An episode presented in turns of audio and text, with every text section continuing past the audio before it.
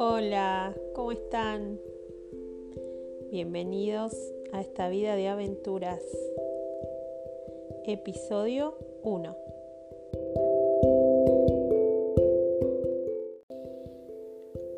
Bueno, si ven en la portada van a ver la primer foto de mi vida. En realidad la primer foto que tengo yo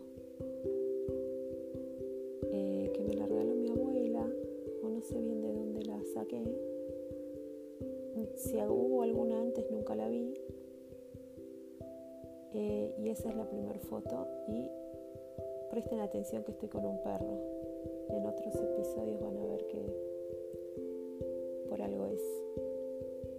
Pero miren, qué loco. No sé cuánto tengo ahí meses de vida y estoy con un perro. Si bien esa es la primera foto de mi vida, no es mi primer recuerdo. No me acuerdo cuándo fue esa foto. Primer recuerdo es en un patio, mucha confusión, según mi imaginación, es como un ring y mis padres están boxeando. toda esa situación yo no la veo eh, dramática, porque para los niños Los niños viven en otra dimensión. Tal vez más tarde se hacen preguntas y tal vez más tarde se echan culpas, pero en ese momento no.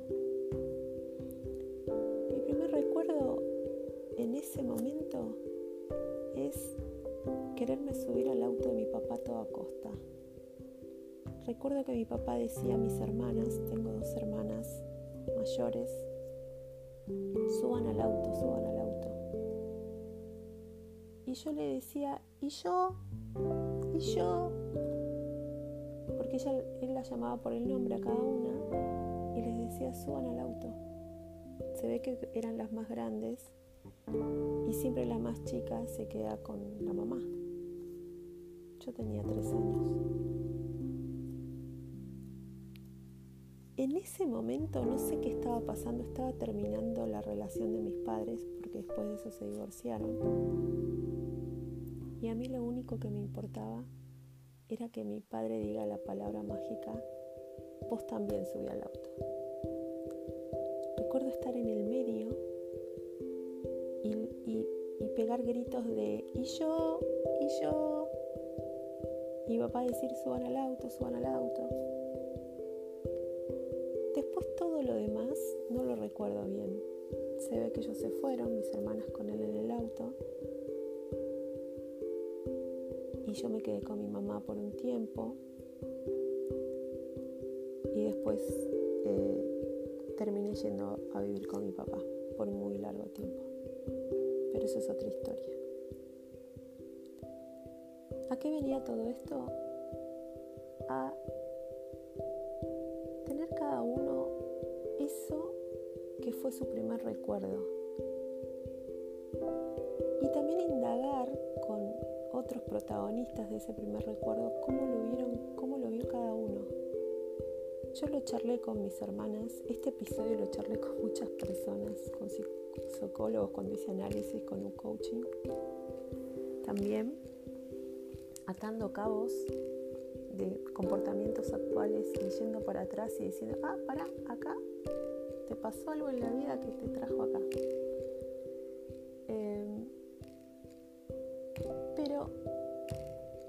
Si vos le preguntas a otros protagonistas que vivieron ese momento con vos, ellos te van a encontrar otras historias.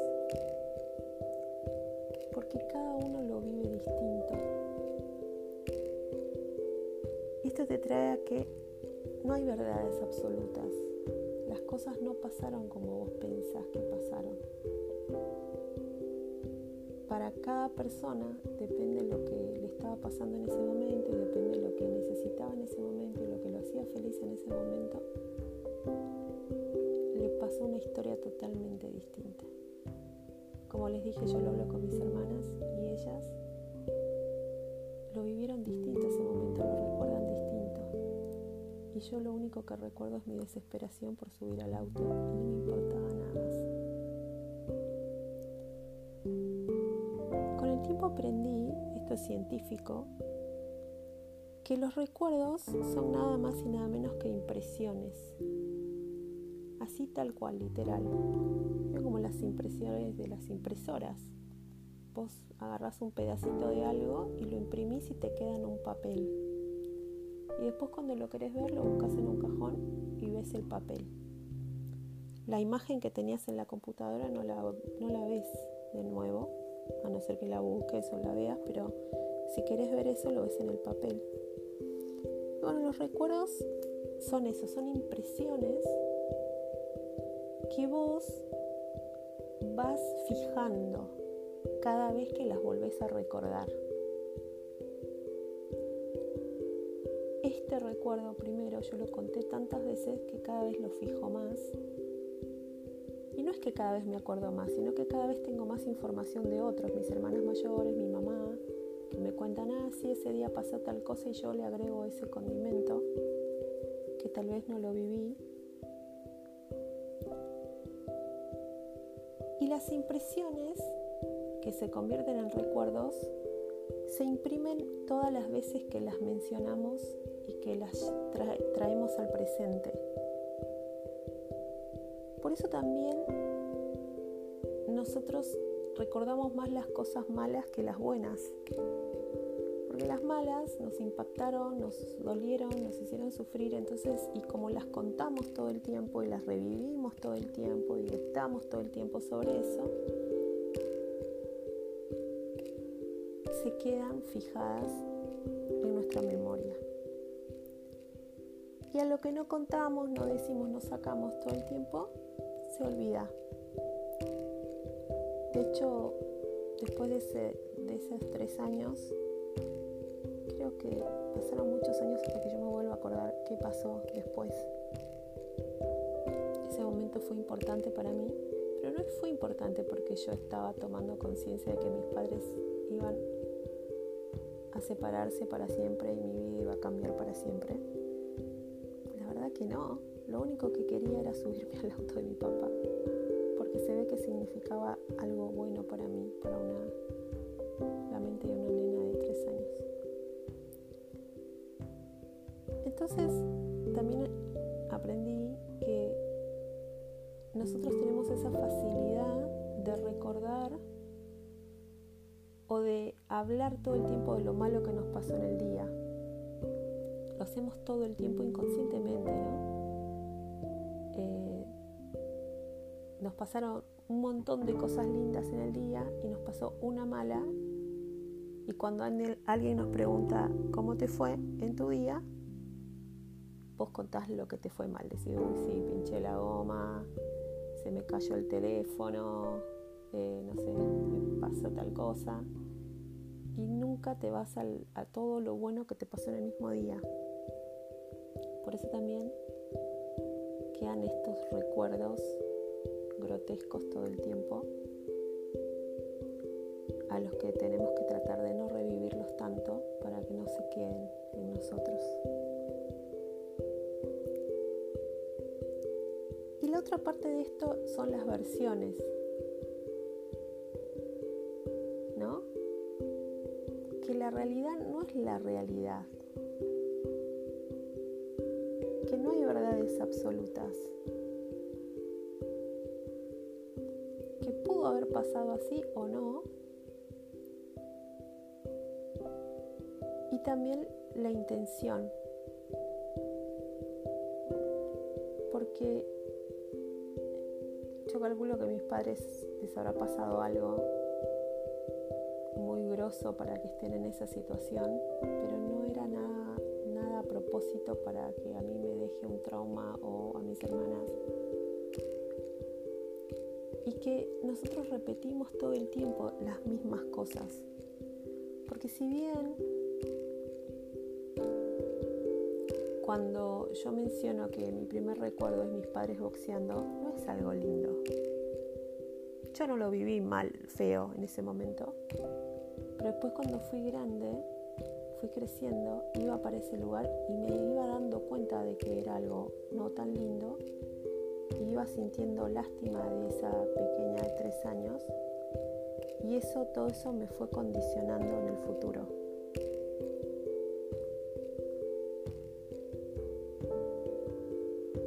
Y empecé a echarle culpas a los padres como hacemos todos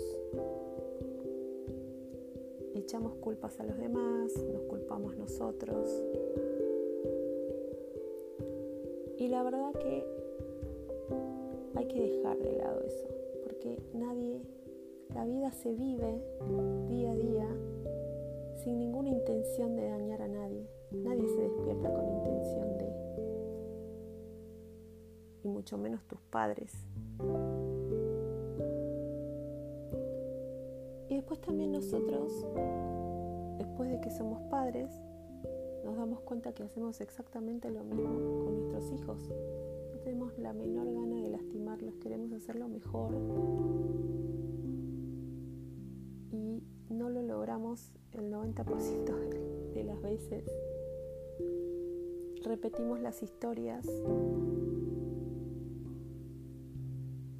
y eso es completamente normal que culparse, hay que soltar y dejar que las cosas pasen como tengan que pasar. Eso lo aprendí en estos últimos años. Y la verdad que con eso la estoy pasando bomba. Después de muchos años de echarle culpa a mis padres, y también es ilógico echarle culpas a los padres, ¿no? Porque hay gente que le echa culpa a los padres y tienen, no sé, 50 años. Y bueno, pará, viviste con tus padres hasta los 18 o, o tu vida dependió de tus padres hasta los 15, 15. Tenés 50, 35 años dependió de vos, de tus decisiones, de, tu, de tus elecciones, pero vos le echas la culpa a tu padre. No, porque tu papá el día que te dio una cachetada te cagó la vida para siempre. No, porque tu mamá el día que no te compró el juguete que te tenía que comprar cagó la vida para siempre.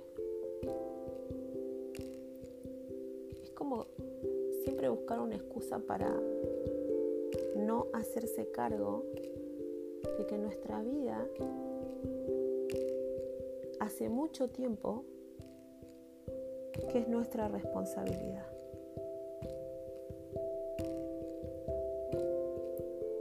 Y que nuestros padres son esas personas por las cuales vinimos a este mundo, y ya eso es un montón, que nos hayan cuidado, nos hayan protegido a su manera, como les enseñaron a ellos que nos tenían que proteger, como a ellos les protegieron también, hicieron lo mejor que pudieron. No pudieron hacer más que lo que estaban haciendo.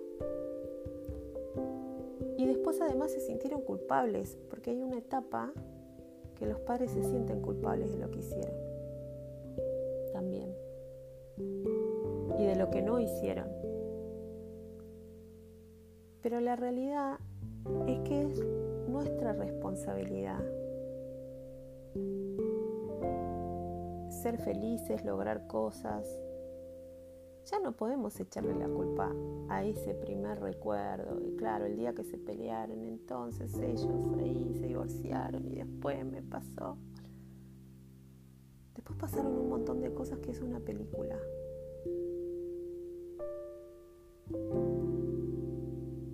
Pero la mayor parte de la vida de cada uno de nosotros ya no tenían nada que ver nuestros padres. Entonces es hora de agradecerles todo lo que hacen por nosotros, lo que hicieron, lo que pudieron. Y listo. Hasta ahí.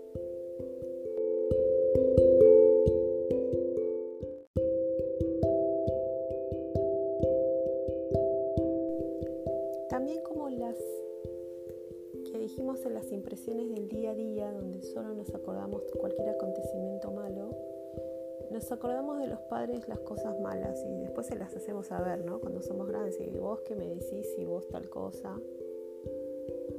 Em, personalmente,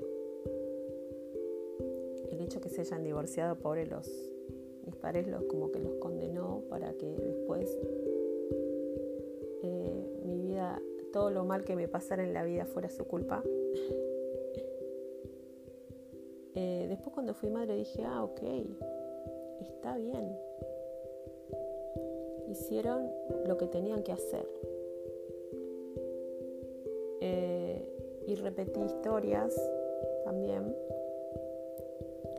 Pero acá no es el hecho de que nosotros digamos si está bien o está mal lo que hicieran. ¿Para quién sos? Para ponerte a evaluar alguien que te trajo al mundo. A ver, es muy groso. Entonces, últimamente pienso que no fui lo suficientemente agradecida con mi madre, con mi padre, por todo lo que hicieron por mí y además tener que vivir sus vidas como les tocó vivir. A cada uno con sus problemas, con sus frustraciones, con, todo lo que les pasó en su propia vida, que también me pasa a mí hoy. O sea, no las mismas historias, sino te digo todo lo que le pasa a todo el mundo. Y además tener que cargar con la culpa de que fui infeliz por culpa de ellos. No, no fue así.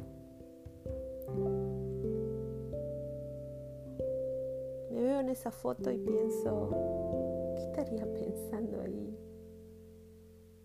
Con esa carita. ¿Quién soy? ¿A dónde voy? ¿Para qué vine? Son preguntas que a veces nos tendríamos que hacer, ¿no? ¿Quién soy verdaderamente? Esa nenita inocente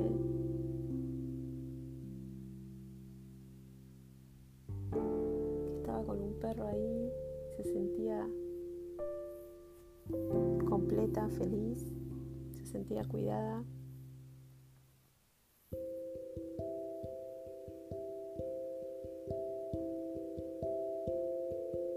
Como en el podcast anterior, sigo creyendo que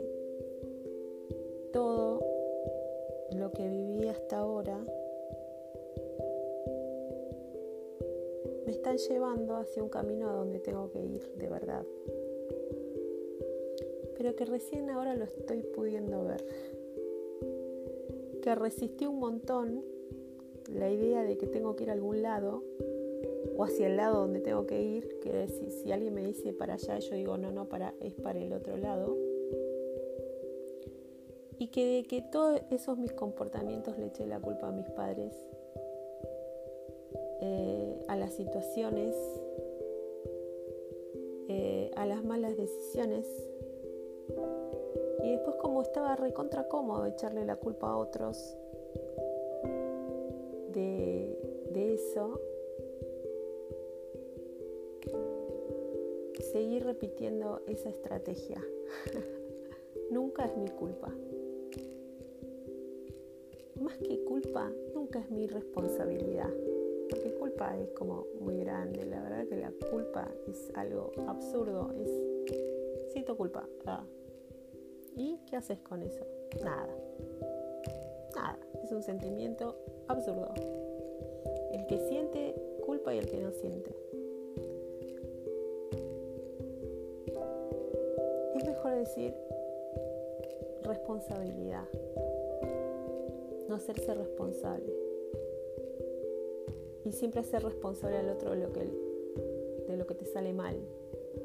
Cuando te sale bien, ah, está bien, es tuyo, tu responsabilidad. Lo hiciste perfecto.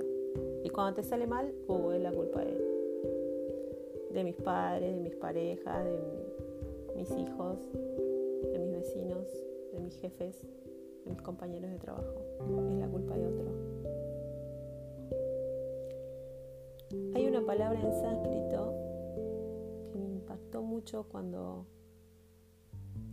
cuando la escuché, cuando la usan en las remeras, las usan mucho, viste que cuando está, de moda yoga y la gente usa mucho las palabras del sánscrito y la pasan por alto y dicen, esta palabra es santoya y significa, cuando te dicen significa, la buscas en Google, contentamiento, ah, tenés que estar contento. Cuando la aprendí en el profesorado y ahora al final de este podcast eh, voy a leer exactamente lo que dice un libro. Santoya significa hacerte responsable de ser feliz. Es como que ser feliz es tu trabajo principal. Y vos tenés que hacerte cargo de ese trabajo y todos los días hacer algo para ser feliz.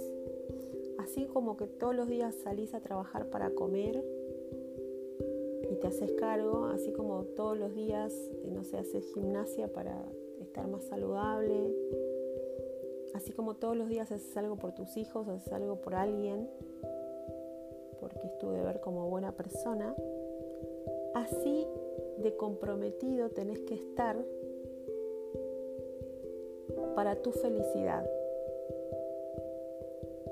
No dejarla en manos de nadie. Ni lo que venimos hablando en todo este podcast, como tirar la responsabilidad de lo que te pasa a cualquiera. Y no poner tu felicidad en manos de una circunstancia, un trabajo, una pareja, nada.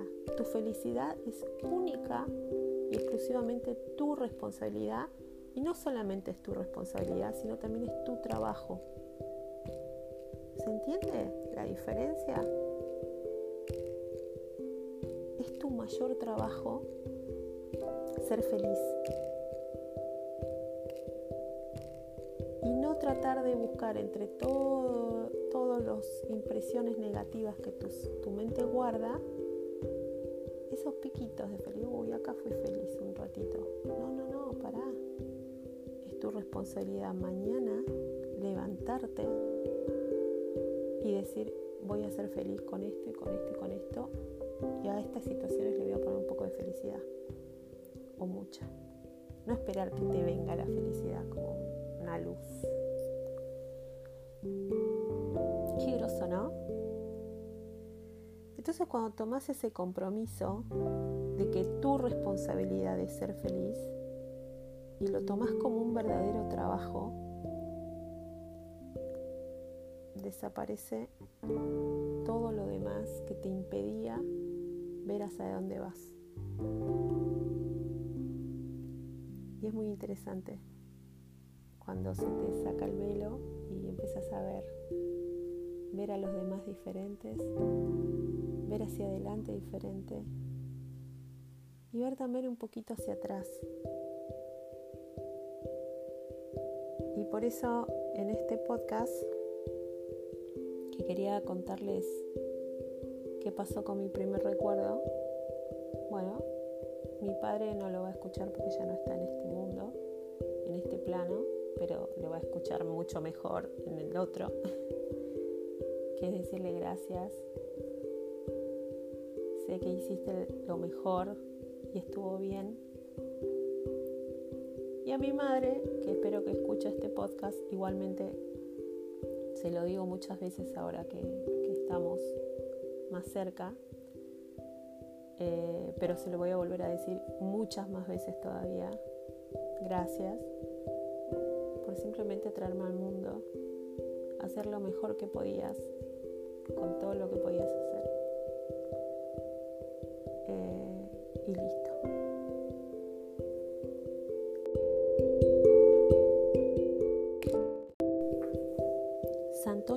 Una práctica.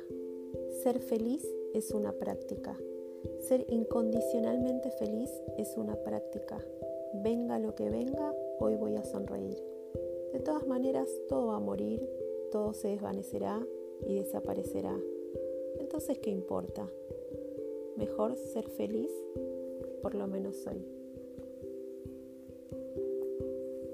esta es la explicación de Santoya según el libro Patanjali Yoga Sutras, comentado por Ravi Shankar. Entonces, para terminar este podcast que todavía no sé cómo se va a llamar este episodio 1, busca tu foto, la más antigua que tengas, mírate, querete, hablate, agradecete todo este tiempo, tus aventuras, cómo fuiste sorteando todo lo que fue pasando y cómo estás acá. Y despedite de ese recuerdo porque ese nene, bebé, lo que encuentres en esa foto no sos más vos. Vos sos otra persona ahora. Una persona que toma responsabilidad por su felicidad. Bueno, terminamos este episodio, el número uno. Los espero la semana que viene para el número dos, que es la aventura de haber sido madre, madre de cinco hijos. ¿Cómo pasó eso? Mm. Bueno, mucho que contar. Gracias por estar ahí. Me voy a editar este, este podcast. Espero hacerlo bien y que no dure mucho. Gracias por estar ahí. Nos vemos la semana que viene.